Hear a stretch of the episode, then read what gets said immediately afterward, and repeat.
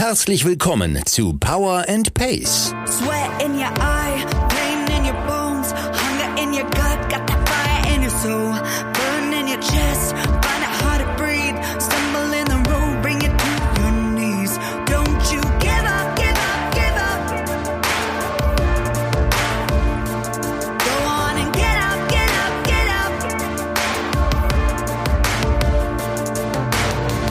Wir machen euch fit für die Saison. Mit Trainingsplänen und allem, was ihr braucht, um im Triathlon erfolgreich zu sein.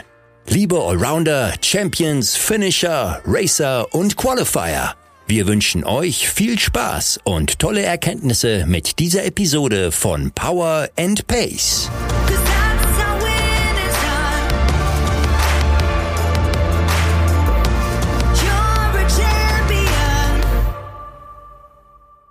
Bevor wir loslegen mit einer neuen Episode von Power and Pace Triathlon Training, möchte ich euch noch den Presenter der heutigen Folge vorstellen. Denn das ist heute Zwift. Langsam aber sicher neigt sich die Triathlon-Saison dem Ende entgegen und das bedeutet, dass es bald wieder auf die Rolle geht. Und da kommt jetzt Zwift ins Spiel, denn mit Zwift macht Indoor-Training wirklich Spaß. Ob auf dem Fahrrad oder dem Laufband, Zwift bietet euch hunderte von Trainingseinheiten, einen prall gefüllten Kalender mit Social Rides und Rennen, die alle 15 Minuten beginnen. Dabei könnt ihr in verschiedenen Geschwindigkeiten dank Pace-Partners unterwegs sein. Zwifts Kombination aus Fantasie und realen Orten ist ein Trainingsparadies ohne Ampeln, Fußgängerüberwege oder andere Hindernisse, die dich von einem soliden Training abhalten. Ganz gleich, ob ihr euch gerade noch auf euer nächstes großes Ereignis vorbereitet oder gerade nur locker pedalieren wollt, Zwift hat auf jeden Fall etwas für euch. Es ist übrigens kostenlos, wenn ihr es nur zum Laufen nutzen wollt. Um mehr zu erfahren oder die kostenlose 7-Tage-Testversion zu starten, besucht gerne zwift.com. Und jetzt viel Spaß beim Zuhören beim Podcast. Moin und herzlich willkommen zu einer neuen Episode von Power und Pace Triathlon Training. Mich kennt ihr schon, ich bin Anna Bruder und ich sitze heute hier zusammen mit eurem und unserem Coach Björn moin Geßmann. zusammen, Moin, moin Björn. Anna, moin an alle da draußen. Grüße euch. Äh, danke. dir, Björn? Ich äh, bin mir nicht ganz sicher, wann die Folge ausgestrahlt wird, aber zum Zeitpunkt der Aufnahme hat es 35 Grad gefühlt. Also ich weiß nicht, ob es wirklich so ist. Und ähm, da ich ein, ein Dachgeschossarbeiter bin, würde ich sagen, geht so aktuell. Aber wie immer im Leben kann es schlimmer kommen, deswegen alles fein. Alles kein Problem. Jo. Die Episode erscheint Anfang September. Es sind noch wenige Wochen bis zum Ironman Ach, auf klasse. Hawaii, den einige von euch, die zuhören, vielleicht sogar mitmachen werden. Einige von euch werden zugucken. Vielleicht seid ihr auch schon in der Saisonpause und habt euer Saisonhighlight schon hinter euch.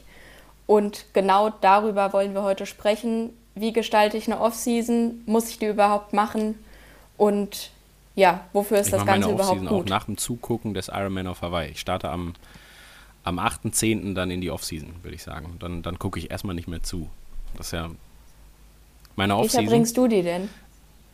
Ja, legst du dann platt hinter der Ziellinie und nicht- bewegst dich gar nee. nicht mehr? Oder Ähm, wie also am Tag aus? selber weiß man das immer nicht so richtig, wenn dann das Rennen wirklich stattfindet, weil äh, so ein Tag schon anstrengend ist, aber man weiß nie so richtig, was das mit einem macht. Ähm, und danach brauche ich immer noch einen Tag, also ich kann dann auch nicht zurückfliegen am nächsten Tag, das ist mir immer noch zu doll, weil man ist dann noch so aufgeladen. Ähm, aber dann ergibt sich die Offseason zwangsläufig schon dadurch, dass ich grundsätzlich doll unter dem Jetlag der 12 Stunden Zeitverschiebung leide. Deswegen kann ich schon mal sicher einplanen, dass ich in der Woche, wenn ich wiederkomme, nichts Sinnvolles äh, zustande bringen werde. Und dann kann ich es auch direkt lassen. Dann brauche ich es gar nicht versuchen. Äh, und so ergibt sich dann schon der erste Teil der Offseason, um das mal, um das mal einzuleiten. Wie lange Okay. die dann dauert, weiß ich nicht. Es gibt noch keine Rennplanung für vielleicht sogar noch irgendwelche Rennen, die später dieses Jahr stattfinden. Da gibt es ja schon noch so ein paar Optionen im Profi-Triathlon. Ähm, ob man die aber mitmacht oder nicht, ja, schauen wir mal. Vielleicht kannst du einmal ein bisschen aus dem Nähkästchen plaudern. Wie gestalten deine Profiathletinnen und Athleten ihre Saisonpause? Ist das Pflicht oder freiwillig? Mm, Es gibt ja vielleicht sogar nicht nur eine, um das mal, um es erstmal nochmal komplizierter zu Ja. machen, als es ist, um jetzt nicht eine ganz einfache Antwort zu geben und zu sagen, vier Wochen nach dem letzten Rennen fertig. Ähm, man muss sich ja immer so ein Stück weit überlegen, warum man die macht. Ähm, und das ist ja, es gibt ja irgendwie physiologisches Training, da weiß ich, wofür ich das tue. Da weiß ich auch ungefähr, was ich brauche an Intensitäten, die kann ich ableiten, an Volumina, die ich verkraften kann und so weiter und so fort. Und ich finde, bei so einer Offseason ist es ja immer so ein bisschen weniger quantifizierbar in der Hinsicht, was der gemeine Triathlet, der grundsätzlich ja schon auf Quantifizierungen steht und es vielleicht ganz gut findet, irgendwie Trainingsstunden zu zählen oder Intensitäten rauszuarbeiten und so weiter, ähm, was der denn so richtig braucht in der Offseason, um die volle Wirkung der angedachten Offseason zu entfalten. So, jetzt versuchen wir es ein bisschen konkreter zu machen. Ähm, was ich sagen will ist, ich würde das immer so ein bisschen so planen, also es ergibt sich auch, da gibt es keinen festen, keinen festen Ablauf für, weil es immer auch ganz viel davon abhängt, ähm, wie, so die, wie so die Stimmung ist, wie belastet man in so eine Offseason reingeht. Und damit meine ich jetzt gar nicht mal nur körperlich, sondern ja wenn ich an Offseason denke, denke ich als allererstes an, das, an den mentalen Aspekt. Ähm, und das ist halt im Profi-Triathlon ganz genauso. Also da bin ich immer ein großer Freund davon, dass gerade wenn man auch schon so ein erstes Saison-Highlight gehabt hat, also wenn man vielleicht irgendwie ein Rennen irgendwo schon Mitte des Jahres gehabt hat, dass man danach auch auf jeden Fall mal rausnimmt, wie auch immer geartet. Ähm, und rausnehmen heißt dann ganz unterschiedlich, wie, wie, je nachdem, was demjenigen dann gerade gut tut. Also ist das einfach nur ein sehr leichtes Training und das Abhaken von einem einfachen Trainingsplan, während man auch viel Zeit irgendwie für sich hat. Ähm, ist das vielleicht gar kein Trainingsplan, weil man sagt, hey, ich bewege mich einfach nur mal gerade so, wie mir das taugt und wie es mir gerade geht. Ähm, und da gibt es ja, wie gesagt, ganz viele Varianten. Aber wenn wir jetzt mal so diese klassische Off-Season nehmen, wenn wir jetzt uns darauf einigen, dass zum Beispiel nach dem Ironman auf Hawaii oder nach, dem, nach der 73 WM in St. George oder wann auch immer die, die Profisaison vorbei ist, ähm, dann gebe ich schon immer laut und, und betone, dass man da jetzt wirklich gerne mal sich um sich kümmert. Und damit meine ich jetzt nicht trainieren, sondern mhm. halt wirklich die Füße mal hochlegt, auch mal Dinge tut, die man sonst auch das ganze Jahr über nicht gemacht hat. Vielleicht mal äh, die Familie besuchen, ein paar Freunde treffen, vielleicht das alles irgendwie deutlich häufiger machen, als man das während der Saison so macht, vielleicht mal wegzufahren und das Fahrrad mal zu Hause zu lassen. Also sowas Richtig, wie ein sozialen genau, Leben. Das ist, äh, das beschreibt es eigentlich ganz gut. Ähm, vor allen Dingen aber auch, also wie gesagt, je nachdem, was man da selber gerade so, so benötigt, sich selber in den Vordergrund stellen. Wenn das damit einhergeht, dass man gerne mal zwei Wochen die Familie besuchen mhm. wollen würde, dann ist das ja fein, dann kann man das machen. Wenn man aber sagt, hey, ich will jetzt einfach mal vier Wochen alleine sein und meine Ruhe haben und ich mache jetzt hier eine, was weiß ich, eine, eine, Wanderreise durch Norwegen, ja, auch immer gerne gesehen. Ne? Also alles, was hilft, um ja. vor allen Dingen den Kopf frei zu kriegen. Und ich würde nie hingehen, ehrlich gesagt, und ähm, das zeitlich abstecken. Also das ähm, ergibt sich dann irgendwann, dass die Athleten sich melden und sagen, hey, ich bin jetzt hier, ne, habe zwei Kilo mehr auf der Waage, also mit den typischen Problemen, die jeder kennt. Ähm, ja. Problem in Anführungsstrichen, es ist kein Problem dann.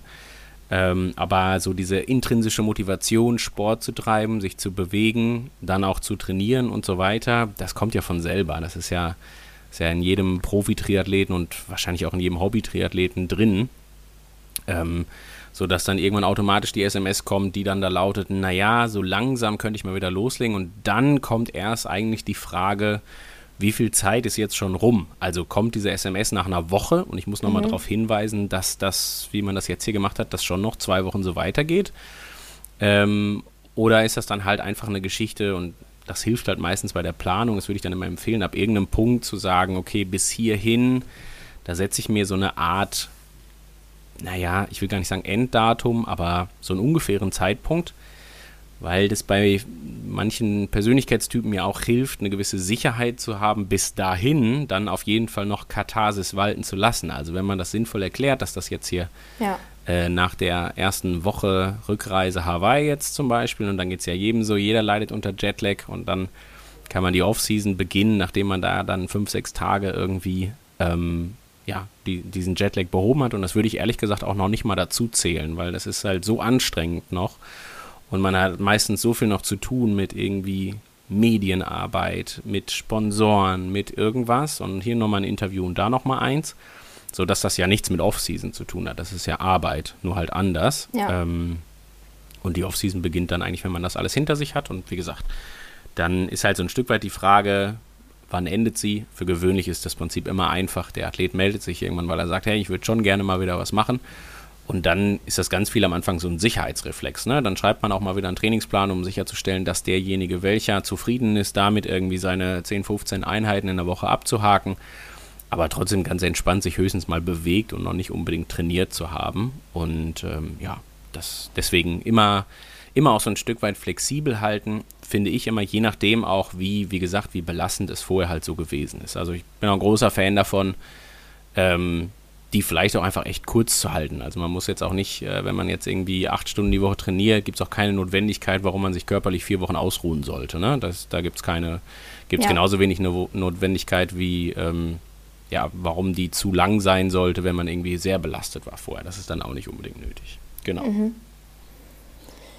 Gehen wir mal vom Age Grouper aus. Wir haben einen typischen Age Grouper, der vielleicht im Juli oder im August seinen Hauptwettkampf hatte, vielleicht noch einen Herbstmarathon geplant hat, dann würde ich sagen, dass man dazwischen so, naja, eben so eine Pause machen kann, dass man erholt ist, um wieder ins äh, Lauftraining einsteigen zu können, wenn jetzt das vorbei ist. Wann würdest du die Offseason setzen und wie lange sollte die mindestens für, und maximal Für einen Hobbysportler, ähm, also der beschriebene Age-Grouper jetzt gerade, und das ist jetzt egal mit welcher Ambition, zum Beispiel auch immer ganz wichtig mit inkludieren, wie es Wetter ist. Also niemand will im Juli, ja. äh, wenn man in Topform ist, quasi, äh, irgendwie vier Wochen gesagt bekommen, so jetzt mal bitte nicht bewegen, um dann irgendwie wieder an einem Punkt anzufangen, wo dann wieder Muskelkater kommt, wenn man dann mal acht Kilometer gelaufen ist und so weiter. Ne? Und das finde ich ist zum Beispiel auch eine Sache, wo ich immer darauf achten würde, auch dass man das so ein bisschen wettertechnisch abstimmt. Also wenn, wenn man jetzt im Juli irgendwo schon gestartet ist und irgendwas gemacht hat und da seinen Hauptwettkampf gemacht hat, warum nicht noch irgendeinen Wettkampf suchen ähm, oder muss ja auch kein Wettkampf sein, aber irgendein Ziel setzen, bei dem man dann die ganze Form und Verfassung noch irgendwie ein bisschen ausspielen kann. Und das muss ja nicht mit gleicher Ambition passieren. Das kann ja auch einfach ein bisschen abgestuft sein. Und so wie du es gerade gesagt hast, so dieser klassische Herbstmarathon ist ja ein gutes Thema. Ne? Dann streicht man schon mal zwei Disziplinen raus. Und da würde ich wirklich hingehen und sagen, ja, Mai, wenn jetzt da nicht irgendwie der mentale Aspekt also die mentale Belastung von dem Ironman oder was auch immer da gemacht wurde im Juli zu groß ist, dann kann man da ganz getrost nach zehn Tagen wieder anfangen, mal ganz locker irgendwie äh, wirklich auch ins Training einzusteigen. Und dazwischen in diesen zehn Tagen würde ich auch immer mhm. denken, ich persönlich großer Fan von aktiver Erholung. Ne? Also es spricht nichts dagegen, drei Tage nach dem Ironman mal wieder für ein Stündchen auf dem Fahrrad zu sitzen, ähm, sofern das abseits von Blasen und was man da sonst, Sonnenbrand und hast du nicht gesehen, alles so funktioniert, was man natürlich da wahrscheinlich erleiden wird, aber solange diese Sachen weg sind, ähm, dann kann man da auf jeden Fall wieder aktive Erholung betreiben und sich dann auch relativ zeitnah auf eben diesen Marathon vorbereiten. Heißt ja genauso, dass man da jetzt nicht reingeht und sofort 70 Kilometer die Woche läuft, ne? sondern sich einfach erstmal nur wieder rantastet. Ja. Genau. Wahrscheinlich kennen das auch die meisten. Also mir ging es zumindest nach meinem Rennen so, dass ich so nach zwei Tagen Sportpause mich schon unsportlich gefühlt habe und dachte, es muss jetzt mal wieder losgehen oder so, aber das war dann noch kein Trainingsplan. Also vermutlich hat hier jeder, der zuhört, so ein gewisses ja, Bedürfnis und die Frage auch ist ja auch danach. da immer, also ich finde, da darf man sich ja schon ein Stückchen darauf einstellen, dass natürlich körperlich gewisse Dinge dann anders sind. Ne? Also man quillt halt ein bisschen auf, weil man Wasser ja. einlagert. Vielleicht ist stoffwechseltechnisch auch nicht alles so einfach und so weiter und so fort im Vergleich zu einer Trainingswoche mit irgendwie 10, 15 Stunden. Das ist ja völlig klar. Aber das kann ja auch was Schönes sein. Und das, also im Sinne von, wenn man sich das positiv behaftet und sich überlegt, dass das jetzt gerade der verdiente Lohn für neun Monate irgendwie Training, Trainingsplan einhalten, sehr viele Stunden irgendwie trainieren, viel Disziplin, das sind ja alles so Geschichten und ich will das jetzt nicht negativ behaften, sondern dann hinzugehen und zu sagen, okay, jetzt jetzt lasse ich einfach mal laufen, jetzt mache ich mal einfach das, worauf ich gerade Bock habe. Und ich gehe jetzt auch viel essen oder esse irgendwas, was ich sonst nicht essen würde. Oder, oder, oder. Das sind alles so. Ja. Oder mache auch sportlich irgendwas, was ich sonst nicht machen würde. Und das kann ja sogar mit den, mit den Kerndisziplinen zu tun haben. Wenn man Bock hat, eine Woche nach dem Ironman irgendwie hier die, die viertägige Bikepacking-Tour nach Südschweden zu machen, ja bitte. Also dann einfach machen, aber dann halt unter einem anderen Aspekt. Ja. Ne? Also dann vielleicht auch so, dass man da sagt, ja, ich werde jetzt natürlich währenddessen keine Gels essen, sondern ich esse das, was ich unterwegs halt so finde und halt in jedem zweiten Café an, was mir, was mir so auf dem Weg liegt und mache das jetzt alles hier nur zum Spaß und werde nicht die Kalorien zählen und auch nicht gucken, dass ich eine Durchschnittsleistung einhalte von X. Ähm, so, und das sind halt so, finde ich, diese Variablen, wo man auch nicht genau sagen kann, wann das jetzt anfängt, wann das aufhört. Es gibt halt eine gewisse, eine gewisse Eingrenzung. Also jetzt auch in der Rolle des Coaches trägt man ja immer so ein Stück weit die Verantwortung, dass diese Pause lang genug ist, ne? also die Off-Season, um sicher sein zu können, dass der Athlet danach wieder frisch, vor allen Dingen vom Kopf her, ähm, ja, das, das Training für die neue Saison beginnt. Dann muss aber auch immer klar sein, es braucht auch eine gewisse Zielsetzung, um das Training wieder zu beginnen. Also wenn man da jetzt, ich sage jetzt einfach mal Mitte Oktober losgelegt und man hat Jetzt gerade für einen Hobbysport ist das ja viel schwieriger. Beim Profi ist es ja einfach. Der fährt dann im, weiß ich nicht, im Dezember nach Mallorca ins Trainingslager für zwei Wochen. Der weiß, warum der zu Hause schon mal zwei, drei Wochen trainieren sollte, wenn er dann irgendwie äh, danach drei Wochen auf, in Palma unterwegs ist oder sowas. Das ist noch sehr leicht.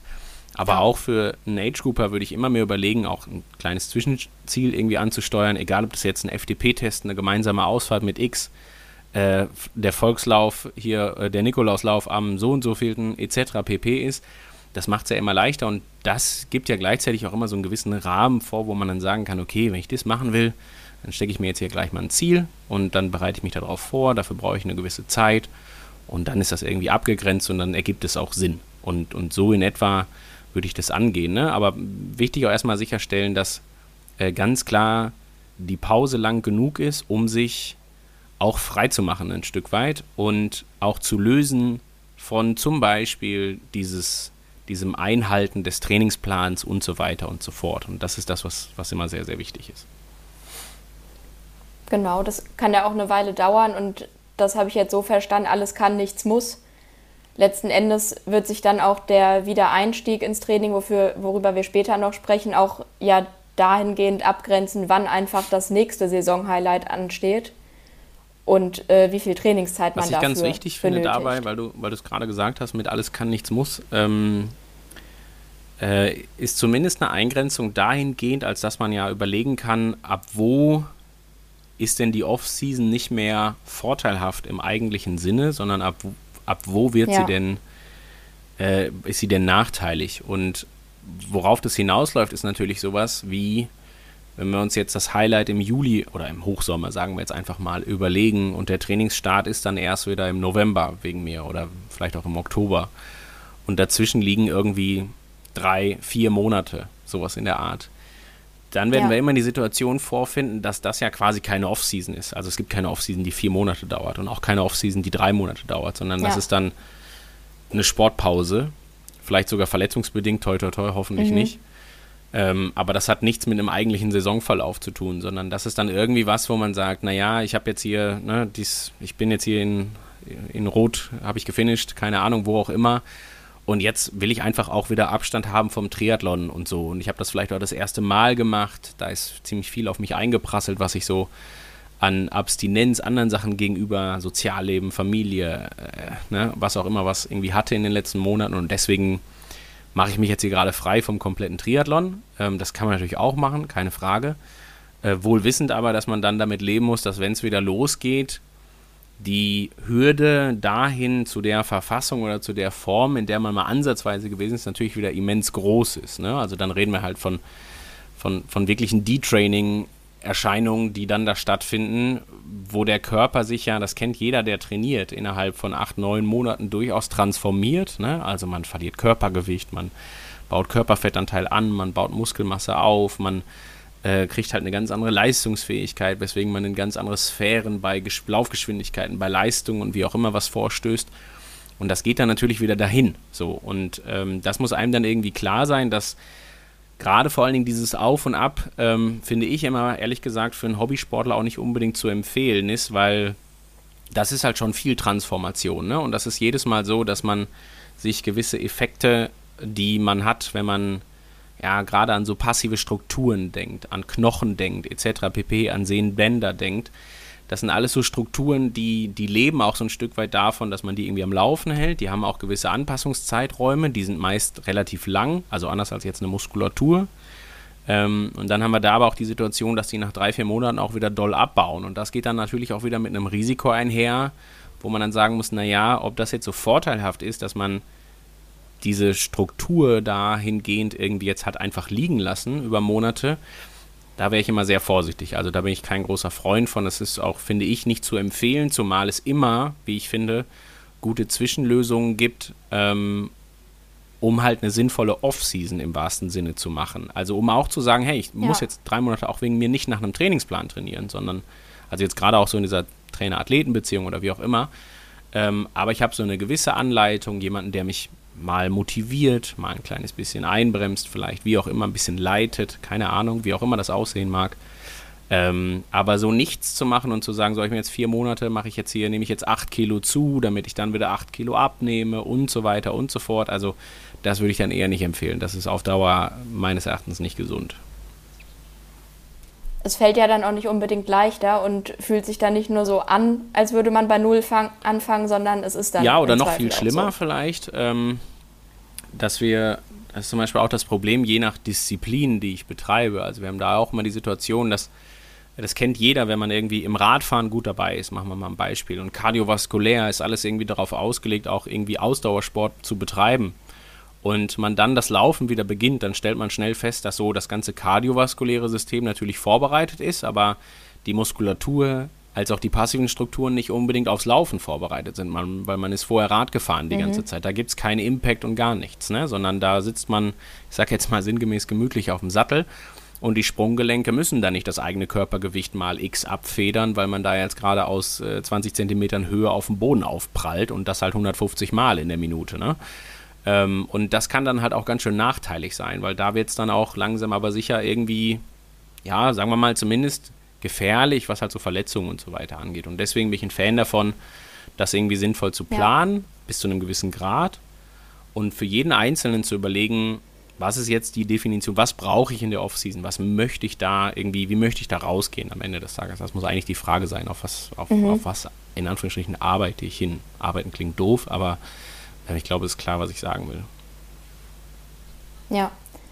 Wenn wir mal vom D-Training absehen, also dass die Offseason einfach nicht zu lange sein darf, was wären aus deiner Sicht noch so No-Gos, was man auf gar keinen Fall machen sollte in der Saison? Also wenn es jetzt wirklich eine Saisonpause ist und ich sage mal jetzt, fassen wir es mal halbwegs grob zusammen, also nach all dem, was wir jetzt hier so erzählt haben, wenn wir jetzt mal so sagen würden, dass die für gewöhnlich ja nicht unbedingt länger als sechs Wochen dauert, ne, weil, wie gesagt, wenn man eine intrinsische Motivation zur Bewegung hin hat, dann wird es wahrscheinlich so sein, dass man irgendwann, wenn man die Füße wirklich hochgelegt hat, irgendwann sagen wird, so, okay, jetzt, jetzt ist meine Offseason mal vorbei, jetzt bewege ich mich mal wieder irgendwie zumindest halbwegs strukturiert. Wie gesagt, das meint die mhm. Offseason. Wenn in der Offseason weiter geschwommen und Rad gefahren wird und man lässt nur das Laufen sein oder wie auch immer, dann mag das anders sein. Aber ich glaube, es ist klar, was ich sagen will. So, und ähm, was, wenn wir an dem Punkt sind, dann gibt es natürlich gewisse Dinge, die man tun kann und die auch völlig zu Recht da sind. Also ich finde zum Beispiel, ähm, ja, letztendlich fragt sich jeder selber, was soll sich, sollte sich jeder selber fragen, was halt die Lebensqualität ausmacht. Das kann eben das Sozialleben sein, du hast es gerade gesagt, das kann aber auch zum Beispiel das Essen sein. Da finde ich, ist, das ist so eine Geschichte, bei der man sagen kann, hey, ich werde jetzt in so einer Vorbereitung vielleicht nicht dies, das und jenes essen. Ich gehe seltener essen, weil ich halt einfach auf, ne, im Tagesablauf weniger Zeit habe und so weiter und so fort. Und das zum Beispiel finde ich super, ähm, das auch zu machen, und da wirklich auch, was auch immer man dann tun möchte, Katharsis walten zu lassen, weil man auch da ja schnell feststellt, das, das kennt auch jeder, dass irgendwann das Bedürfnis dazu auch dann abebbt, wenn man das erstmal wieder gemacht hat. Das klassische Beispiel, irgendwann denkt sich jeder, ja. boah, jetzt will ich mal irgendwie hier, brauche ich heute den Burger mit Pommes und ganz viel Mayonnaise und das findet man in der Situation gut und nächsten Morgen denkt man sich, oh Gott, oh Gott, ähm, das war jetzt gar nicht so gut und dann macht man das vielleicht noch ein zweites Mal oder auch ein drittes Mal und dann hat sich das erledigt, weil dann ist eh klar, ja, habe ich jetzt alles wieder gesehen und jetzt kann ich wieder zurück zu dem Modus, dass ich mich halbwegs vernünftig ernähre. ernähre. Und das ist genau das gleiche wie mit, also oder wenn man im Urlaub war, dann so, freut man schön sich in der zwei Wochen All-Inclusive-Urlaub und so weiter und so fort. Ne? Und man, man ja. isst deutlich mehr als man trinkt. Äh, vielleicht trinkt man auch Alkohol und wie auch immer. Und das soll jetzt keine Aufforderung sein, in der Off-Season Alkohol zu trinken. Das auf keinen Fall. Aber auch das ist ja manchmal so ein Ding, wo man sagen kann, naja, vielleicht hat man auch das irgendwie stark eingeschränkt und dann macht man das ein, zwei Mal und dann stellt man fest, naja, so geil ist halt doch nicht, ne? Also ist halt, ja, nee, ist doch genau das gleiche Spiel Tag. und dann hat sich das auch wieder erledigt und ähm, so und von daher, das sind so Geschichten, wo ich dann immer denke, das ruhig in irgendeiner Form machen, Ähm, aber jetzt halt auch nicht ausarten lassen. Aber das ist meistens irgendwie was, was man im Triathleten Mhm. für gewöhnlich nicht erklären muss, dass er jetzt eben nicht sechs Wochen lang Burger isst oder nicht jeden zweiten Tag Bier trinkt oder wie auch immer. Weil das für gewöhnlich sowieso nicht passiert. Wo ich immer so ein bisschen vorsichtig bin, sind so alternative Sportarten. Also da gibt es welche, die finde ich besonders gut, wo ich sagen würde, hey, das kann irgendwie was sein, was motivational cool ist und vielleicht hilft es dir sogar für deinen, für den, für den eigentlichen Sport Triathlon. Ähm, wo ich aber nicht so ein Fan von bin, sind, ist, wenn man so Dinge tut, die, die dann auch wieder verletzungstechnisch halt so ein bisschen schwierig sind. Also ich mache ein Beispiel, wenn man sich ähm, dann in der Offseason überlegt, man, man geht jetzt mal drei, vier Mal irgendwie zum, zum Hallenfußball oder wie auch immer und stellt fest, kardiovaskulär alles super, aber man ist jetzt nicht darauf ausgelegt, auf kurze, knackige Sprints und man kommt oft genug zu spät oder wie auch, also im Zweikampf oder wo auch immer. Ähm, alles nicht schön und dann ist hinterher der Bänderriss da und wie auch immer, man kennt das. Also alles, was so irgendwie so richtig Verletzungsanfälligkeit mit sich bringt, würde ich jetzt nicht unbedingt machen. Da würde ich dann eher auf Sportarten setzen, wo man sagen kann, okay, da passiert jetzt für gewöhnlich nicht so viel, dann geh halt zum Yoga, geh halt vielleicht mal klettern, weil du das mal gemacht hast oder wie auch immer, ne? Aber mach nicht unbedingt eine Kontaktsportart, die du jetzt seit zehn Jahren nicht mehr gemacht hast und dir gerade überlegt hast, okay, jetzt wäre mal ein cooler Moment, das zu tun, weil weiß ich nicht, ob das so gut funktioniert. Ne? Das kann auch ordentlich nach hinten losgehen. Und vielleicht auch keinen Skikurs Ja, machen, ja. wenn man das vorher noch nie gemacht Das hat. ist ein ähnliches Spiel. Da würde ich halt So, auch sagen, ja. dann jetzt anzufangen, Snowboard zu fahren mit irgendwie einer, einer Triathlon-Muskulatur. Also kann man machen, um Gottes Willen. Ich würde jetzt niemals hier jemandem sagen, dass er das nicht tun sollte dann, aber das sind natürlich so Dinge, da ist halt schon auch ein Stück weit vorprogrammiert, dass ja, das auch irgendwie schwierig werden kann und vielleicht auch mal in die Hose gehen kann. Ja. Wenn wir schon äh, bei Alternativsportarten sind, kann man, glaube ich, zusammenfassen, dass es generell cool ist, alles, was leicht zu erlernen ist, was dann auch nicht irgendwie frustriert, weil man das nicht nach zwei, dreimal einigermaßen hinkriegt und was nicht Ja, verletzungsanfällig genau. ist. Und der Triathlet bitte realistische Also Einschätzung bei den koordinativen Fähigkeiten zum Beispiel. Ne? Also je nachdem, aus welcher Historie Ja. sportlich gesehen ich dann gerade so komme, es muss dann, man muss nicht mit, mit 43 dann nochmal das Tennisspielen anfangen, nur weil man irgendwie denkt, das wäre jetzt gerade cool oder so. Für gewöhnlich eher schwierig, wenn ich das nicht in jungen Jahren mal irgendwie sinnvoll gelernt habe und weiß, wie so ein Ball sich bewegt und sowas. Halt, Ja. ne? Genau. Also Spaß beiseite, aber das sind so Geschichten, wie gesagt, du hast es ja schon richtig gesagt, es macht dann für gewöhnlich auch nicht unbedingt viel Spaß. Ähm, muss man auch fairerweise sagen, wenn das so gar nicht funktioniert. Und deswegen würde ich halt eher so Dinge tun, die, ja, die, die den Kopf frei machen, die nichts mit der eigentlichen Sportart zu tun haben. Und das ist ja eigentlich so ein bisschen, wie ich das eben gesagt habe, das können aber ja auch Dinge sein, die, ähm, die trotzdem in den Disziplinen stattfinden. Wenn man Bock auf eine Bikepacking-Tour hat in der Off-Season, ne, also das ist ja dann nicht strukturiertes Training, Trainingsplan abhaken, hast du nicht gesehen, sondern das kann ja auch was Ja. total Schönes sein, wo man sagt, hey, ich schnapp mir jetzt mein Rennrad, ich packe mir ein Zelt hinten drauf, nehme einen Rucksack mit, was auch immer und fahre jetzt einfach zehn Tage durch die Gegend oder wie auch immer. Und das ist ja, das ist ja auch dann eigentlich eine Off-Season. Das ist ja nicht das, was wir unter strukturiertem Training verstehen würden. Wenn das aber dann auch noch vorteilhaft ist für einen Triathlon, dann ist es schön, aber es ist natürlich auf gar keinen Fall ein Muss. ja. Super Oder gut, wandern oder genau. so Sachen. Vielleicht auch mal einen Traillauf machen, das ist noch sowas. Also das wäre dann keine Off-Season, da würde ich dann schon sagen, das Ja. ist wieder so spezifisch, dass man sich dann ein Stück weit darauf vorbereiten muss. Aber das kann dann halt so ein Übergangsteil sein, ne? wo man sagt, hey, man, man bereitet so wie mit dem Marathonlaufen. Ich meine, da würde man ja streng genommen auch sagen, wenn ich ab dann nur noch laufe, ja, ist das jetzt schon eine Off-Season im Radfahren und Schwimmen? Fragezeichen. Ähm, ja, lässt sich nicht so richtig beantworten, aber ich finde gerade auch so seichte Übergänge, ne, das finde ich immer, immer ganz angenehm, dass man jetzt halt nicht hingeht und sagt, so, ich mache jetzt hier einen Cut, jetzt ist vier Wochen Off-Season, jetzt muss ich da alles einmal gemacht haben, was ich mir vorgenommen habe, was ich unbedingt in der Off-Season mal machen will, sondern wenn man das einfach so ein kleines bisschen schleichend vielleicht macht, sowohl rein als auch raus. Ja. Ist aber auch schon wieder bezeichnend, was du gesagt hast. Ein Triathlet macht eine Off-Season und läuft jetzt nur noch Marathon. Genau, also, aber das wird ja halt, ich meine, wenn es dazu führt, dass derjenige, welcher aus dem Laufen kommt und dass das für den, ich sage jetzt mal sinngemäß ein Kinderspiel ist und das jetzt bitte nicht falsch verstehen, aber wenn der vielleicht Ja. auch vor seiner Triathlon-Karriere in Anführungsstrichen schon 15 Stück, also 15 Marathons gelaufen ist und den nervt das Schwimmen einfach hart, weil der kriegt es technisch irgendwie nicht richtig schön sauber hin. Der hat einen anderen sportlichen Anspruch, weil der ist schon 15 Marathons gelaufen, quält sich aber trotzdem dreimal die Woche zum Schwimmen und findet es irgendwie nicht so richtig geil, weiß aber auch, dass das nun mal leider Teil des Triathlons ist. ähm, dann ist das so ein bisschen das Bezeichnende, was ich meine. Dann nervt einen vielleicht das Schwimmen, das Kacheln zählen, das immer wieder morgens um sieben ins kalte Wasser springen und so weiter und so fort. Und dann ist es vielleicht eine Geschichte, wo man sagen kann, so, man geht jetzt mal einfach acht Wochen nicht schwimmen oder sechs oder vier oder drei, keine Ahnung. Und man kann sich das ganz locker und entspannt erlauben, weil man weiß, okay, man kommt danach wieder da rein, gerade beim Schwimmen, das ist keine Impact-Sportart, man man natürlich verliert man jedes Wassergefühl ja. und vielleicht auch ein bisschen Technik, aber Mai. Ne? Wir müssen auch immer die Kirche im Dorf lassen und überlegen, mit welchem Anspruch wir da rangehen. So, und das ist, das, dann hat derjenige, welcher vielleicht aber auch das Ziel erfüllt, einfach keinen Bock zu haben, Kacheln zu zählen, nicht morgens ins Wasser springen zu müssen, keinen Bock zu haben auf die Anreise zum Schwimmbad und zurück und so weiter und so fort. Und dann kann das ein Teil einer, ne, wenn wir jetzt so wollen, einer, einer Off-Season in irgendeiner Form sein. So, wäre jetzt zum Beispiel, bei dem Beispiel zu bleiben, wenn derjenige dann einen Marathon läuft, dann müsste man danach auf jeden Fall dafür sorgen, dass der auch noch irgendeine Form der Off-Season in Anführungsstrichen bekommt vom Laufen, was sicherlich für die körperliche Erholung wichtig ist, was auch in Gedenken an das Trainingsplan erfüllen, an die Disziplin und Co. wichtig ist. Aber wenn er dann zwei Wochen nicht läuft und danach oder gar nichts macht, was auch immer, und danach wieder locker ins Training einsteckt, dann reichen halt auch zwei Wochen komplette Offseason. Der muss dann nicht sechs Wochen sich irgendwie mental ja. vom Triathlon und so erholen, sondern der hat das ja schon ganz viel, der hat da schon ganz viel vorgearbeitet, weil er eben da ja so einen so so ein, so ein Übergang in irgendeiner Form gemacht hat, der ihm taugte, um, um, um den Kopf davon freizukriegen. Ja. Wir haben das Thema Ernährung schon kurz angerissen ist sicherlich auch ein Thema in der Saisonpause, oder? Dass man sich vor allem Gedanken macht, wenn dann die Zahl auf der Waage vielleicht steigt, dass man Angst hat, oh weia, jetzt fange ich wieder von Null an und muss total viel abnehmen oder so. Wie, wie stehst du dazu? Es ist ein bisschen wie mit dem D-Training auch. Also wenn wir nochmal das D-Training nehmen und wir formulieren das mal ein kleines bisschen aus, dann muss man immer dazu sagen, dass bis so ein Körper wirklich ich sage jetzt mal in Anführungsstrichen, ins Negative transformiert, als dass der so richtig Muskelmasse abbaut und so weiter und so fort.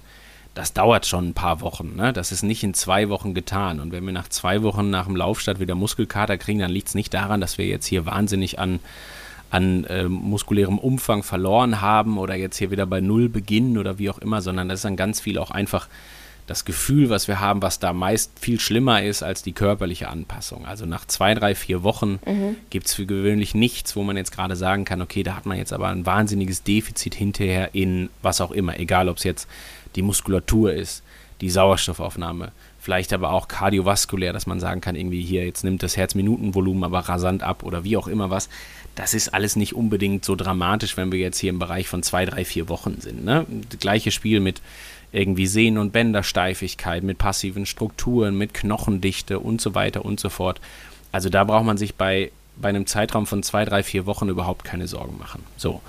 Und das, der Wiederaufbau funktioniert meist auch dann in ähnlichem Zeitraum. Also wenn man dann mal drei Wochen nicht trainiert hat, dann ist nach zwei, drei, vier Wochen Trainingseinstieg auch alles wieder gut, wenn man das halbwegs bedächtig natürlich angegangen ist. Mit dem Körpergewicht ist es ja ähnlich. Ähm, um richtig Fettmasse aufzubauen, um das Kind jetzt mal beim Namen zu nennen, muss ich mir dauerhaft Mühe geben. Das reicht nicht, indem ich einfach vier von sieben Abenden in der Woche irgendwie Katharsis walten lasse. Dann habe ich natürlich einen Kalorienüberschuss, wenn ich da was auch immer, was jetzt gerade esse oder trinke, keine Frage. Aber das, was natürlich als erstes passiert, ist, dass sich das einfach ganz, ganz gruselig anfühlt, weil ich habe dann halt einen Abend viel gegessen. Viel gegessen heißt für gewöhnlich auch, dass ich relativ viele Kohlenhydrate gegessen habe, dass ich dann dazu auch noch viel Wasser eingelagert habe. Und deswegen kennt man dieses Prinzip, dass man dann nächsten Morgen oder übernächsten Morgen auf der Waage halt irgendwie zweieinhalb Kilo schwerer ist. Was aber natürlich nicht zweieinhalb Kilo Fettmasse sind, sondern einfach wahnsinnig viel Wassereinlagerung. Wir müssen uns immer überlegen, dass wir für ein Gramm Wasser, äh, für ein Gramm Kohlenhydrate ungefähr zwei bis zweieinhalb Gramm Wasser einlagern. Wenn ich also abends Burger, Pommes, Vorspeise, Nachspeise, Tiramisu, hasse nicht gesehen, esse und selbst wenn ich dazu nicht zwei Liter Bier, sondern nur zwei Liter Wasser trinke, dann wird dieses Wasser erstmal für gewöhnlich gut eingelagert sein in meinem Körper, in der Zelle. Und das findet ja. sich halt nächsten Morgen auf der Waage wieder. So. Und das ist ein normaler Vorgang und das ist überhaupt nicht schlimm. Und ich sag mal jetzt von der gefühlten Wahrheit in Anführungsstrichen, fühlt sich das natürlich trotzdem gruselig an, keine Frage, aber man muss sich jetzt eben nicht die Sorge machen, dass das jetzt hier sofort auf der Hüfte gelandet ist und da jetzt ganz, ganz schwierig wieder runterzubekommen ist oder sowas. Ne? Wenn man dann mal zwei Tage lang ein paar weniger Kohlenhydrate isst, wird man feststellen, man muss deutlich häufiger aufs Klo, als das normalerweise der Fall ist, weil man jetzt anfängt auszuschwemmen und dann kommt das Wasser genauso wieder raus, wie es reingekommen ist. Also alles fein. So, und ähm, deswegen würde ich da halt auch hingehen und würde sagen, naja, äh, Ausnahmen zu machen, sich da irgendwie frei zu machen von vielleicht sogar auch Ernährungsplänen. Ich meine, auch das ist ja so ein so ein Triathletending, dass man sich auch ein Stück weit durchtakten muss, auch irgendwie, was man futtert. Also alleine, um schon dafür zu sorgen, dass immer irgendwie auch ausreichend da ist. Die Energiemenge ist höher als bei einem Alltagsmenschen, weil ja, man hat ja schon alleine einen Trainingsumsatz, den man irgendwie wiederherstellen will und so weiter und so fort. Das führt ja meistens auch dazu, dass man auch in puncto Essen ein Stück weit disziplinierter ist, als das jetzt der Otto-Normalbürger ist. So, und sich davon ein bisschen frei zu machen, ist super. Und dann wird man aber auch da schnell feststellen, naja, also ne, das, das Gefühl, das was, das, das, was als erstes eintritt, dass sich das halt einfach nicht toll anfühlt und man dann irgendwann denkt, gut, jetzt kann ich mich auch mal normal ernähren, vielleicht esse ich ein paar mehr Süßigkeiten oder wie auch immer oder ich weiß nicht, was man dann tut, äh, esse auch mal irgendwas, was mir jetzt, was ich sonst nicht essen würde, aber das ist, bleibt ja trotzdem in irgendeiner Form die Ausnahme. Da wird sich jetzt keiner vier Wochen von Burger und Pommes ernähren, da mache ich mir sehr wenig Sorgen. Und nichtsdestotrotz würde ich da aber auch sagen, es ist auch wieder eine Frage des Zeitraums. Ne? Wenn, ich, wenn ich über zwei, drei, vier Wochen das mache und irgendwie sage, so jetzt lasse ich die Disziplin da raus, jetzt bestelle ich hin und wieder Essen, gehe essen, was weiß ich was, ähm, dann ist das fein. Sobald das natürlich über einen längeren Zeitraum ist, wenn ich jetzt vorhabe, das wieder zwei, drei Monate zu machen und das eigentlich keine Off-Season mehr ist, sondern eine Verabschiedung vom Triathlon, eine temporäre oder vom strukturierten Sporttreiben, wie auch immer, ja, dann werden die Probleme halt größer, dann ist das natürlich auch irgendwann nicht mehr einfach nur Wassereinlagerung und vielleicht ein bisschen mehr Gewicht, sondern vielleicht auch viel mehr Gewicht, weil dann halt auch gewisse Effekte zusammenkommen. Die Muskulatur nimmt ab, ich habe einen geringeren Energieumsatz, die Zufuhr wirkt sich dann nochmal ganz anders aus, weil das Defizit dann in der Summe irgendwie dann doch nochmal ein bisschen äh, größer ist, also zum Negativen hin, ne? mehr, deutlich mehr gefuttert als dann vielleicht doch verbraucht und so weiter und so fort. So, und dann wird es nicht schöner. Und ähm, das sind so Geschichten, weswegen ich sagen würde, hey, einfach, also auch essenstechnisch als Teil der Lebensqualität das machen, worauf man da Lust hat. Äh, hin und wieder vielleicht auch mal in Anführungsstrichen übertreiben. Jeder weiß, was ich damit jetzt gerade meine. Ähm, aber es dabei dann halt auch belassen für, für zwei, drei, vier Wochen ist jetzt nicht dauerhaft zu übertreiben. Ich glaube, den Finger muss ich da nicht heben. Ähm, und dann irgendwann auch wieder, ja, hat man auch Lust, sich ganz normal zu ernähren und dann Klar werden wir die Situation vorfinden, dass wir wahrscheinlich weniger Energieverbrauch haben, als wir den normalerweise haben. Das heißt, wir werden auch ein gewisses Körpergewicht gegebenenfalls zunehmen, auch in Form von Fettmasse. Wenn das in einem Bereich von, ich sage jetzt mal, 5% des Körpergewichts ist, um mal eine prozentuale Angabe zu machen, ne, dass mhm. wir das so ein bisschen auch jetzt nicht einfach nur in Kilogramm sprechen, wenn es im Bereich von 5% des Körpergewichts ist und man als 80 Kilo Mann jetzt gerade unterm Strich irgendwie 3, 4 Kilo zugenommen hat und so weiter, dann ist das erstmal völlig okay. Also dann ist immer noch die Frage, was ist davon wirklich Wasser und Co. Ne? Und was schwemme ich dann auch relativ zeitnah wieder aus. So, und was ist davon wirklich dann Körpergewichtszunahme? Das sind dann meistens wahrscheinlich trotzdem nur 2, 3 Prozent und das ist dann natürlich auch irgendwie völlig in Ordnung. Und das, da habe ich dann ja locker wieder 8, 9, 10 Monate Zeit, um das ganz kontinuierlich wieder loszuwerden. Ähm, wenn ich dann auch nichts anderes mache, als die Stellschraube wieder ein kleines bisschen äh, ja, festzudrehen, in Anführungsstrichen, und ein bisschen Disziplin irgendwie auch beim Essen dann zu haben, genau wie ich das beim Training auch habe. Ist vielleicht im Hinblick auf den Winter, der ja dann früher oder später kommen wird, auch gar nicht so schlecht, wenn das eine oder andere Prozent mehr Körperfett Ja, das ist ja, ist. also ausgezehrt ist, ist, ist ein temporärer Zustand. Ne? Ich kann nicht dauerhaft mit, wenn wir es jetzt mal auch wieder in Zahlen fassen, aber mit irgendwie als Mann mit einem einstelligen Körperfettwert rumlaufen und mit einer Frau, als Frau mit einem mit einem sehr, sehr niedrigen zweistelligen Körperfettwert. Das, das ist für gewöhnlich nicht gut und nicht gesund. Und jetzt können wir verweisen auf sämtliche Folgen zum Thema Red S und Overtraining, die wir schon gemacht haben und so weiter. Ne? Da gibt es natürlich eine Menge Dinge, mhm. die es mhm. dabei zu bedenken gibt. Aber klar ist auch aus ganz vielen Gründen und ich finde vor allen Dingen auch aus, aus, aus mentalen äh, Aspekten, ist halt dieses On-Point-Fit-Sein zum Wettkampftag X ja irgendwie was was auch wahnsinnig viel Anstrengung mit sich bringt. Zum, also sowohl bei der Disziplin des Essens, bei der Planung, bei der Organisation und so weiter, aber vor allen Dingen auch bei dem Mentalen. Ich meine, wenn ich irgendwann an dem Punkt angekommen bin, dass ich sage, okay, jetzt verzichte ich auch noch auf das letzte Stückchen Schokolade, was ich mir in den Wintermonaten gegönnt habe, jeden Abend nochmal für ein, für ein Espresso äh, nach dem Abendessen oder wie auch immer, dann wird es halt irgendwann auch hart. Ne? Und das, finde ich, muss halt auch dann an irgendeinem Punkt auch ein Ende haben und dann darf es wieder auch zwei, drei Stufen zurückgehen, dann darf man auch ein bisschen Gewicht zunehmen, auf jeden Fall, das sollte man dann tun. Ich meine, wir werden keine Eiszeit mehr erleiden, da können wir uns relativ sicher sein, deswegen muss ich jetzt hier keine Hülle anfuttern und so, die mich, die mich durch die minus 30 Grad bringt draußen in der Höhle, das ist halt auch klar.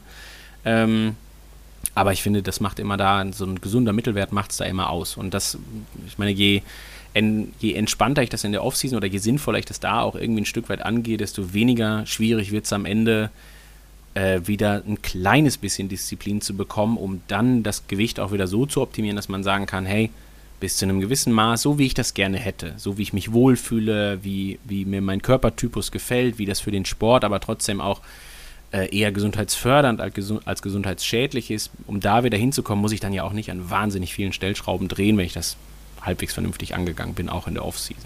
So viel kann ich da ja gar nicht verkehrt machen eigentlich. Ja. Also entspannt ja, bleiben. also beziehungsweise, wenn man so will, in der Offseason entspannt werden, ne, sage ich jetzt einfach mal. Und auch das braucht ein bisschen Ja. Zeit. Ich mache ein anderes Beispiel vielleicht dann, um das nochmal so ein bisschen zu untermauern. Das kennt jeder aus Arbeitsleben und Urlaub. Also wenn der Jahresurlaub ansteht, dann kann der Jahresurlaub nicht fünf Tage haben, weil wenn man ein stressiges Arbeitsleben hat, dann reichen fünf Tage nicht aus, um runterzukommen, besser zu schlafen, vielleicht sich auch mal dran zu gewöhnen, auszuschlafen und so weiter und so fort. Sondern man wird dann in dieser täglichen Routine, die man halt die anderen, ich sage jetzt einfach mal 40 Wochen des Jahres hat, wird man ja auch irgendwie, ist man ja auch ein Stück weit drin gefangen, um es mal negativ auszudrücken. Und um da rauszukommen, braucht es halt auch ein bisschen mehr Zeit. Dann braucht es vielleicht auch schon mal zwei Wochen Urlaub oder vielleicht drei Wochen Urlaub oder wie auch immer. Und so ein bisschen ist es mit der Off-Season auch. Auch da verfolge ich ja oder habe ich ein gewisses Muster, wo ich immer auch ein Stück weit, ja, ich sag mal in Anführungsstrichen hinterherlaufen muss. Ne? Zum Beispiel hinter dem Trainingsplan, zum Beispiel hinter auch diesem ganzen, in Anführungsstrichen, Druck, dem ich ausgesetzt bin, um am Tag X zumindest mal erstmal eine Menge richtig machen zu müssen, um auch die Ziellinie zu sehen, ne, wenn man so will. Also da, das ist ja schon jetzt nicht einfach irgendwie eine Kleinigkeit. Das ist jetzt nicht ein, ein Kreisliga B Fußballspiel, wo man sagen kann, ja, ob ich jetzt hier heute 3-0 gewinne oder 5-1 verliere, ist völlig egal. Ne? Dafür muss ich nicht viel tun. Da kann ich auch am Abend vor zwei Bier trinken und das wird die Leistung nächsten Tag nicht wahnsinnig affektieren. Aber im Triathlon ist es natürlich schon so, dass man sagen kann, naja, um da halt irgendwie ein gesundes Finish hinzulegen, muss ich ja auch gewisse Dinge über viele, viele Wochen hinweg bedenken, richtig machen, auch eine gewisse Disziplin haben und so weiter. Und sich davon auch ein Stück weit frei zu machen. Zumal man da auf sich Absolut, alleine gestellt Genau, also das ist ja oft so und das macht die Sache ja eigentlich nur noch schwieriger. Und deswegen sage ich das auch die ganze Zeit so, dass das natürlich auch viel Coaches Verantwortung ist, zu sagen, hey, ich glaube, dass du deine Pause jetzt nochmal, mach nochmal weiter und dann quatschen wir nächste Woche nochmal. Ne? Der Triathlet für gewöhnlich ist schon jemand, der auch ein gewisses Sicherheitsbedürfnis hat, der auch ein bisschen strukturiert ist und dann einfach auch so Happen hinwerfen und sagen, hey, lass uns in einer Woche zur gleichen Zeit telefonieren, dann gucken wir, wie es dir dann geht und dann entscheiden wir, was wir die nächsten Tage machen oder in zwei Wochen oder wie auch immer oder wir setzen uns ein Datum, wo wir sagen, hey, in vier Wochen, da fangen wir so langsam aber sicher wieder an und bis dahin, lass, mach einfach. Also mach so, wie du magst. Das sagt man Ja. aber natürlich auch nur zu jemandem, bei dem man weiß, okay, der wird jetzt nicht jeden zweiten Tag Alkohol trinken gehen und so ein Quatsch, ne? So, und das ist halt alles Ja. immer so ein bisschen Einordnungsgeschichte, deswegen gibt es zur Offseason keinen, nicht den einen Masterplan. Genauso wenig wie es ja den einzig äh, richtigen richtig. Trainingsplan Genau, gibt. ganz klar, ne? Einfach eine, Ganz klar. eine individuelle Geschichte. Aber ich glaube, ihr konntet jetzt so ein paar Dinge hoffentlich mitnehmen, wie ihr das für euch angehen könnt, wie ihr vielleicht in euch besser reinhören könnt. Wie sieht denn dann der Wiedereinstieg aus, wenn es dann wieder einen Trainingsplan Da gibt? finde ich immer ganz wichtig, dass ähm, es braucht ein gewisses Commitment dafür. Also um jetzt nochmal den mentalen Aspekt irgendwie Mhm. mit einfließen zu lassen, bevor wir jetzt drüber nachdenken, ob schon der Rollentrainer fertig ist und der Trainingsplan schon runtergeladen ist oder wie auch immer. Ähm, ich sollte mich immer erstmal fragen, habe ich eigentlich Lust drauf? Ich nehme nochmal das Beispiel von dem, der, der zwar ein, ein passionierter Marathonläufer ist, aber Schwimmen halt einfach echt scheiße findet. Habe ich Bock drauf, nächste Woche schon wieder zweimal ins Wasser zu gehen? Also möchte ich das wirklich machen? Passt das auch mit, keine Ahnung, mit meinen Arbeitszeiten, passt das mit den Schwimmbadöffnungszeiten und so weiter und so fort? Oder habe ich nach einer Woche schon die Schnauze voll, weil ich jetzt irgendwie wegen Ferienzeiten nicht ins Schwimmbad komme und deswegen muss ich immer in ein anderes Schwimmbad und das ist aber 30 Kilometer weg und dann muss ich da hinfahren und dann muss ich eine Stunde früher aufstehen, bevor ich zur Arbeit fahre und so weiter. Wenn das der Trainingsstart ist ne, in der ersten Woche, ja, dann ist die Laune ja schon am Freitag im Keller, wenn ich nur zweimal, ja, voll Direkt und zu Recht ja auch. mehr. Und das wäre dann der Moment, wo ich mich fragen würde, hey, habe hab ich schon, bringe ich dieses Commitment schon mit oder gehe ich vielleicht hin und sage, auch ganz wohlwollend mir selber gegenüber, nee, ich mache erstmal die ersten zwei Wochen, finde ich den Einstieg auch irgendwie anders. Ich bringe ein Commitment mit um, und habe Bock, mich hier wieder auf die Rolle zu setzen. Das gehört ja zum Beispiel auch dazu. Das ist auch für viele ein Commitment, zu sagen, ich habe Bock, hier Indoor-Sport zu treiben. Oder ich gehe morgens laufen und weil November ist, brauche ich aber die Stirnlampe und so weiter. Das sind ja schon andere Voraussetzungen. Und ich glaube, wir könnten jetzt noch tausend Beispiele anbringen, die für gewisse Triathleten eine Hürde sind. Also jeder findet irgendwelche Hürden, um, um sich da äh, entsprechend zu, vorzubereiten und strukturiert zu trainieren. Und das Commitment muss irgendwie da sein und ruhig aber auch in sich selber reinhören und ganz realistische Vorstellungen zu haben, was mache ich denn nächste Woche? Und wenn das mit dem Schwimmbad wegen der Öffnungszeiten nicht klappt, ja, dann einfach sein lassen. Dann einfach zweimal Radfahren gehen, zweimal laufen, bisschen Athletiktraining machen, fertig und dann gehe ich halt nicht schwimmen. Dann ist es halt so. Dann kann ich vielleicht wenn ich Bock habe, ein, zwei Mal die Zugseile rausholen oder sowas in der Art, um so ein bisschen die Schwimmmuskulatur vorzubereiten. Aber dann muss ich mir um Gottes Willen nicht in der allerersten Woche oder in den ersten zwei Wochen ein Bein ausreißen und danach schon keine Lust mehr haben. Und dieses Commitment finde ich wichtig. Und dann ist halt ganz klar, dass man das auf jeden Fall vorsichtig angeht und mit ganz, ganz viel Bedacht. Ne? Also jeder, der jetzt hier so eine Saison Power and Pace irgendwie mitgemacht hat, der weiß, dass so das alleine schon, um jetzt mal ganz stumpf, ne, dass so ein Trainingsvolumen aus den ersten Wochen, ja, wenn überhaupt, vielleicht die Hälfte ist von dem, was man dann äh, in irgendwie so Mittelvolumina-Wochen macht und vielleicht ein Drittel von dem, was man so in hochvoluminösen Wochen macht und so weiter. Ne? Also schon wirklich, wirklich sehr wenig. Ich finde es dann immer gut, so, wenn man denn committed ist, in alles so ein bisschen reinzukommen, dann sind wir schnell an dem Punkt, dass wir sagen würden, okay, wenn ich jetzt vorhabe, irgendwie vielleicht eine Mittel- oder eine Langdistanz zu machen, dann ja, dann ist zweimal Schwimmen schon schöner als einmal Schwimmen. Also um ja auch irgendwie so ein bisschen im, das Wassergefühl irgendwie zu haben oder zu bekommen oder zu behalten oder wie auch immer.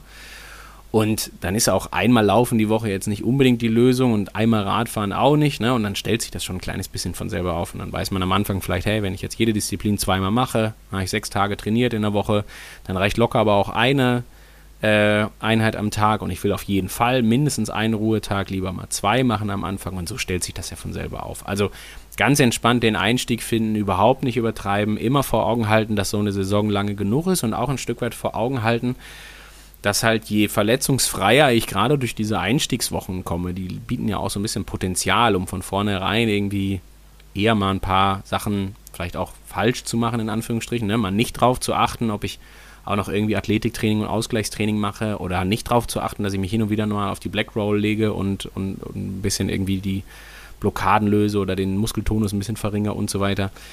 Und da ist ja dann das Potenzial, um auch ein bisschen was verkehrt zu machen. Und das würde ich halt gerade am Anfang nicht tun. Ne? Ich würde halt viel Wert auf sowas legen wie Athletiktraining, weil das bildet die Basis für Schwimmen, Radfahren, Laufen. Und das sollte halt gerade am Anfang auch irgendwie schon direkt ein Bestandteil sein von, vom eigentlichen Training. Genau, also ihr könnt euch auf jeden Fall sicher sein, wenn ihr mit Power and Pace trainiert, dass ihr da gut und solide wieder in die Saison einsteigen werdet. Macht euch nicht verrückt, wenn da weniger Trainingsumfang beisteht, als der Durchschnitt eurer Trainingskategorie euch verspricht für irgendwann. Das kommt alles noch.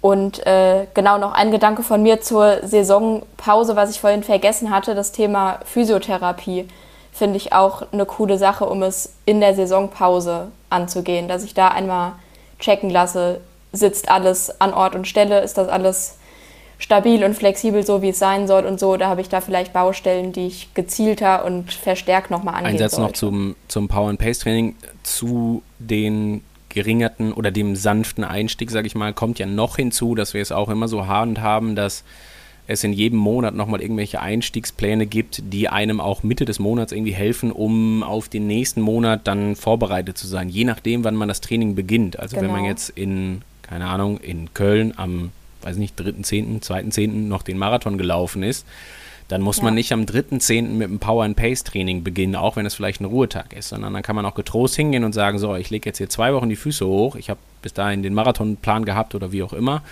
und nehme entweder dann den Einstiegsplan Mitte Oktober oder ich starte erst im November oder oder oder. Also genug Optionen, um für sich selber eine entsprechende Länge der Offseason zu finden, die einem eben genau diese Faktoren liefert, die wir gerade gesagt haben und die einem dann gut tut am Ende des Tages. Und was war das nochmal? Was hast du gesagt? Zum äh, danke Physiotherapie. Physiotherapie, äh, generell immer gesagt. gut, ne? Finde ich super. Und ich finde, ähm, vielleicht nochmal, ich mache den Gedanken mal ein bisschen größer. Eine Offseason kann ja auch irgendwas sein, wo man sich gerade mal, weil man sich halt einfach zehn Stunden, um irgendwas zu sagen, weniger dem Triathlon widmet, sich einfach auch anderen Dingen zu widmen. Also das kann sein, zum Beispiel irgendwelche Blessuren zu beheben, die man immer schon irgendwie hatte. Vielleicht ist es so, dass, weiß ich nicht, die Knieschmerzen daher rühren, dass die ischiokorale Oberschenkelmuskulatur dauerhaft verkürzt ist, weil man halt eben so viel Rad fährt und läuft und man wird unter der Saison gar nicht Herr darüber.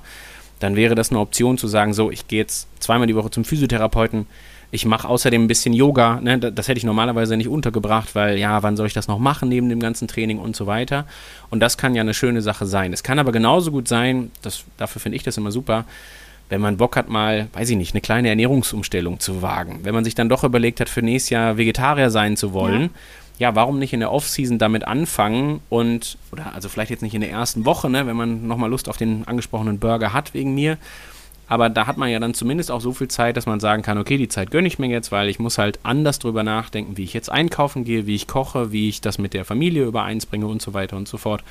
Und das sind ja so Dinge, finde ich, dafür ist eine Offseason halt total angenehm, um auch die, den Kopf mal einfach mit was anderem zu beschäftigen, als jetzt rein dem, dem, dem Schwimmen, Radfahren, Laufen und sowas. Ne? Vielleicht habe ich Bock, irgendwie ein Buch zu lesen, vielleicht will ich aber auch noch, das sieht man im Triathlon halt auch sehr häufig, äh, da gibt es ja schon noch genügend Leute, auch im Profi-Triathlon, die, weiß ich nicht, nebenher studieren und wie auch immer, ne? Und da natürlich immer so ein bisschen die Waage halten. Das sollte dann kein anderer Stress sein in der Hinsicht, aber wenn man da Lust hat, jetzt mal gerade einfach den, keine Ahnung, den, den zwölf Kurse langen Online-Kurs zu besuchen zum Thema Ich weiß es nicht, äh, dann kann das ja eine Möglichkeit sein, wo man den Kopf am Ende trotzdem frei bekommen hat, auch wenn man da vielleicht eine andere, in Anführungsstrichen, Verpflichtung hatte als jetzt das reine strukturierte Training. Aber sowas finde ich persönlich immer, immer sehr angenehm. Das ist wie im Urlaub, ne? Man hat die drei Bücher, Ja. die man unbedingt lesen will. So, ob es dann am Ende klappt oder nicht, ja, ist nicht so wichtig. Aber man hat zumindest irgendwie mal den Kopf frei bekommen und wegbekommen vom Triathlon und so und hat eine gute Alternative. Ja, finde ich einen guten Gedanken.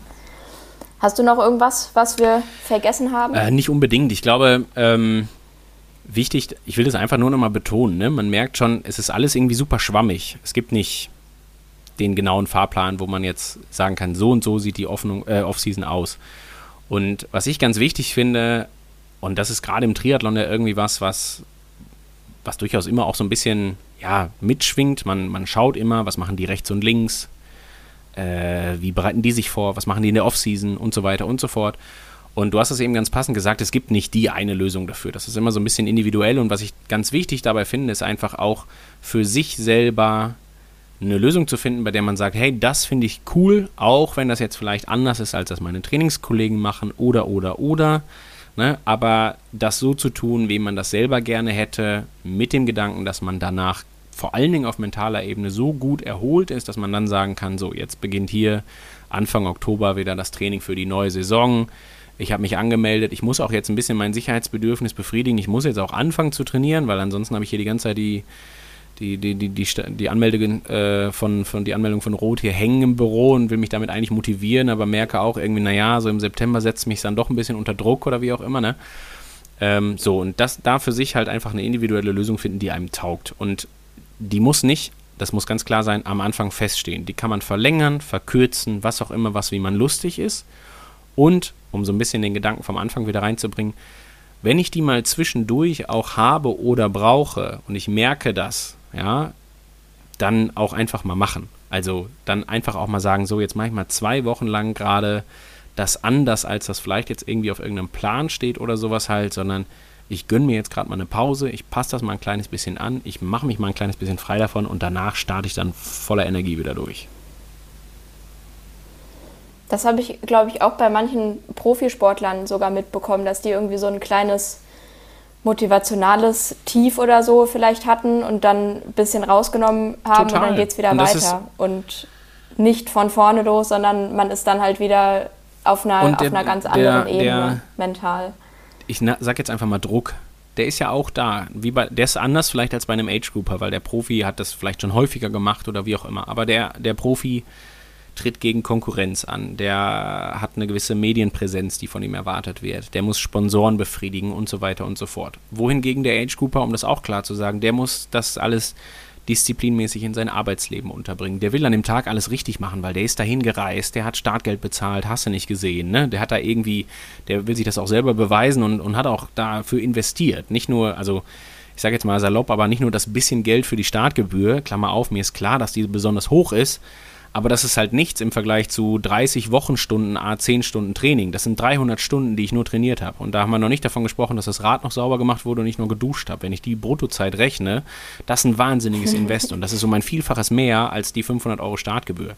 Nicht falsch verstehen jetzt, dass ich die kleinreden will, um Gottes Willen, ne? sondern ich will das nur in Relation setzen. So, Nee, und, weiß, und ich, jeder, da ist ja auch. Druck da und das ist bei einem Profi ganz genau das Gleiche. Also wer denkt, dass die Maschinen sind, auf keinen Fall ist das so. Und da, auch da braucht es danach eine gewisse Pause. Wie gesagt, und wie lang die ist, ja, mei, so lange, wie es halt sein muss. Wie es wie es halt gebraucht wird. Ein schönes Schlusswort, wie ich finde. Ja, äh, ansonsten, wie gesagt, ich verweise nochmal auf die Power and Pace äh, Trainingspläne. Äh, der offizielle der offizielle Saisonstart, um das auch nochmal einmal einzuordnen, dann findet sich da jeder wieder, ist am 3.10. Wer aber natürlich noch irgendwelche Wettkämpfe im Oktober anstehen hat, der, der macht die, der verbindet das natürlich, also um das auch klar zu sagen, nicht beides miteinander, nicht Saisonstart und dann auch noch Marathon-Trainingsplan. Ähm, wer aber auch am 29. September noch ein wichtiges Rennen gehabt hat, der startet bitte auch nicht am 3.10., um das mal ganz klar zu sagen, in die Saison, sondern der legt einfach mal zwei Wochen die Füße hoch und dann gibt es einen Quereinsteigerplan für Mitte Oktober. Und wer Ende Oktober in Frankfurt beim Marathon startet, der macht das gleiche Spiel halt Mitte November. Auch da gibt es immer wieder die Möglichkeit, wo man auf jeden Fall für sich genügend Möglichkeiten findet, um immer mal wieder diese, also das Füße hochlegen ist jetzt gerade für mich der, der, dieses Synonym für, für mental das Luftholen in der Offseason. Und ähm, das will ich damit nur sagen. Also das Angebot ist groß genug, um für sich eine individuell passende Lösung anhand der eben angesprochenen Bedürfnisse zu finden. Und ja, da würde ich mich auf jeden Fall dran bedienen. Genau, ich glaube, da haben wir für alle wirklich den passenden Plan. Wenn ihr noch mehr über Alternativsportarten, mögliche so als äh, Gedankenanstoß lesen wollt, findet ihr das in der Triathlon 203, einen Artikel darüber, wo ich bisschen was zum Thema Wandern und Sauber. Yoga und Mountainbiken und was mir so eingefallen ist, geschrieben habe. Genau, Björn, ich, danke dir für deine Zeit. Wir sehen uns beim nächsten Mal. Ich wünsche dir schon mal im Voraus eine schöne Erstmal, bis dahin ist noch Saisonpause. viel zu tun, da habe ich noch lange nicht dran denken. Ich habe noch, Genau. Und deinen Athleten natürlich Nee, nee, auch, nee, aber so weit sind wir noch ja, nicht. da muss noch sprechen wir uns vorher nochmal. gewonnen werden, bevor die verdient ist. Sonst gibt es nämlich keine. So machen wir das. Liebe Grüße an alle, die zuhören von deinen Athleten. Saisonpause. Ja, werden mal schön die letzten 55 Gut. Minuten dieser Aufnahme gestrichen, wenn das Rennen nicht gewonnen wird. Okay, jetzt lassen wir es so langsam, sonst, ich mir, sonst könnte ich den Eindruck erwecken, dass ich das anderen Leuten anders erzähle. Das ist natürlich nicht so. Ja, in diesem Sinne, danke Anna, Gut. bis zum nächsten Mal, danke da draußen fürs Zuhören. Macht's gut. Danke dir. Tschüss. Ciao.